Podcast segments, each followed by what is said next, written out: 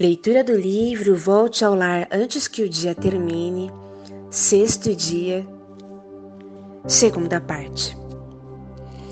Se acreditam na riqueza que há na simplicidade, deixe de gastar tempo diante de vitrines.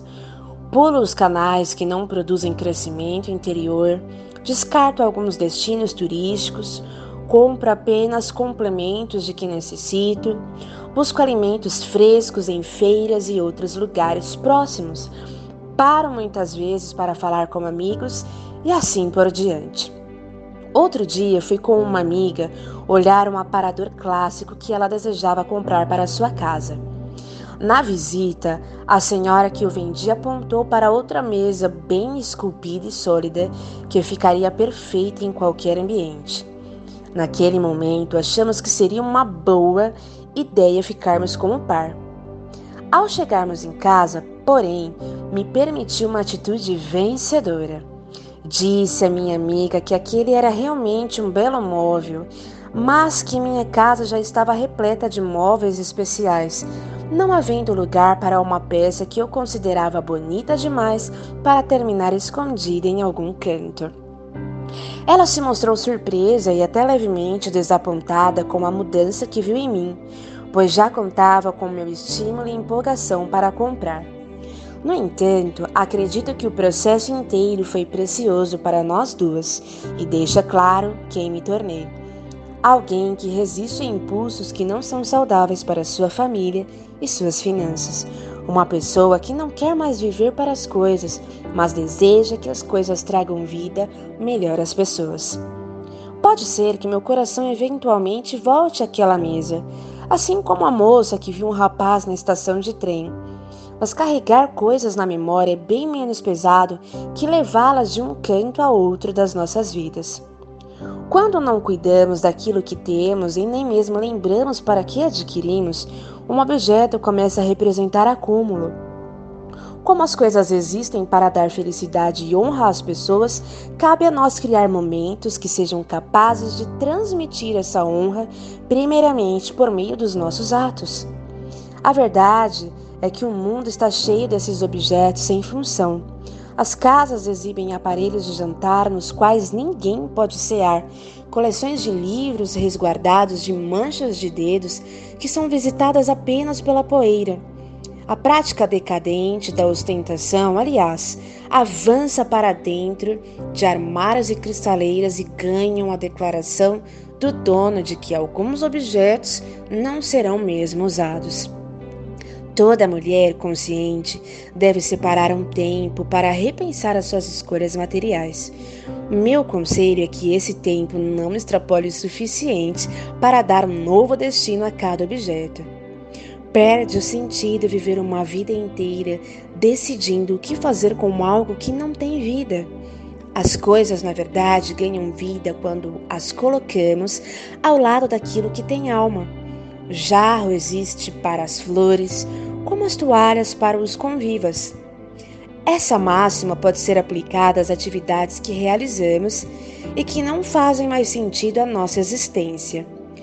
Muitas mulheres prosseguem aceitando todos os convites que possam alavancar o seu status ou torná-las simpáticas às outras pessoas. Sacrificam tempo precioso ao lado de quem amam e não prevêem que essa atitude mantém Deus fora de suas portas. Há lugares aonde se pode ir apenas para constar e até amigos com os quais não ocorre um aprofundamento mútuo e edificação. Quando deixaremos encontros superficiais para ir em direção ao mais esperado? Talvez você tenha dito que deseja realmente uma vida simples, e se tivesse que descalçar os sapatos e correr na grama com uma criança? Estaria pronta para ouvir a cadência da voz envelhecida de seus pais? Abriria mão de uma caixa de chás importados pelo simples sabor da erva plantada? São fundamentais os cartões de créditos em sua carteira e os cursos adicionais que pretende fazer? Uma última pergunta. Seu ego não está exigindo complementos e multiplicando opções aleatórias que se confundem entre as reais prioridades? Fomos criadas para viver com tempo de qualidade, assim como uma borboleta que sobrevoa aos jardins e tem encontros que polinizam beleza, polinizam beleza. Na verdade, viver com menos é permitir-se respirar. Mas e quanto às outras formas de vida que estão sob os nossos cuidados? Toda a vida disposta ao redor de nós existe para e pelo amor e depende de nossa atenção e cuidado para existir em plenitude. Por ordem do próprio Deus, em Gênesis 2, a natureza não serve somente aos propósitos do ser humano, e incluam-se aqui os de usufruir e ostentar. A natureza vive da troca e de atenção a pequenos detalhes poéticos. A desatenção é que causa desequilíbrio e poda sem piedade e as temporadas graciosas sem espectadores. É a ganância o principal motor da destruição, que começa quando não há amor quando são transportadas sementes cuja origem de fato não interessa.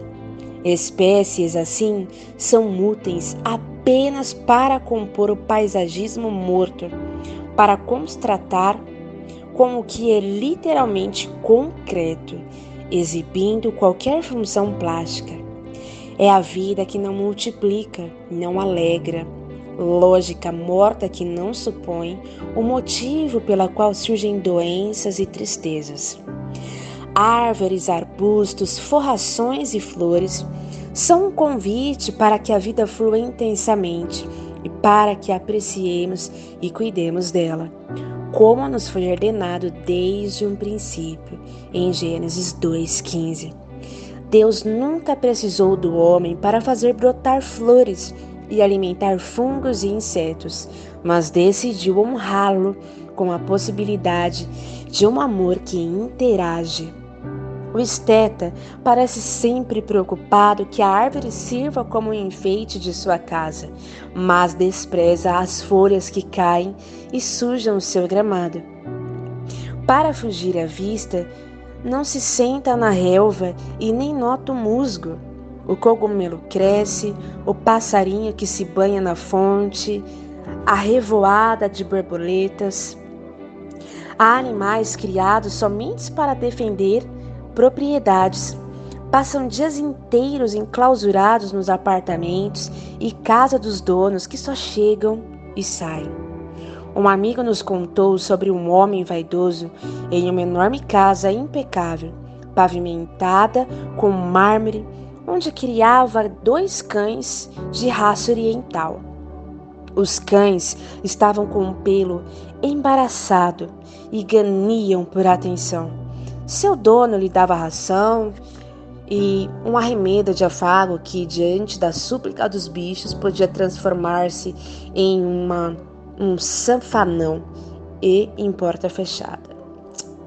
Na verdade, somos presenteadas com vida animais, plantas e recordações também são o nosso lar, assim como todo o conjunto de objetos preciosos com as quais tornamos essa vida mais bela.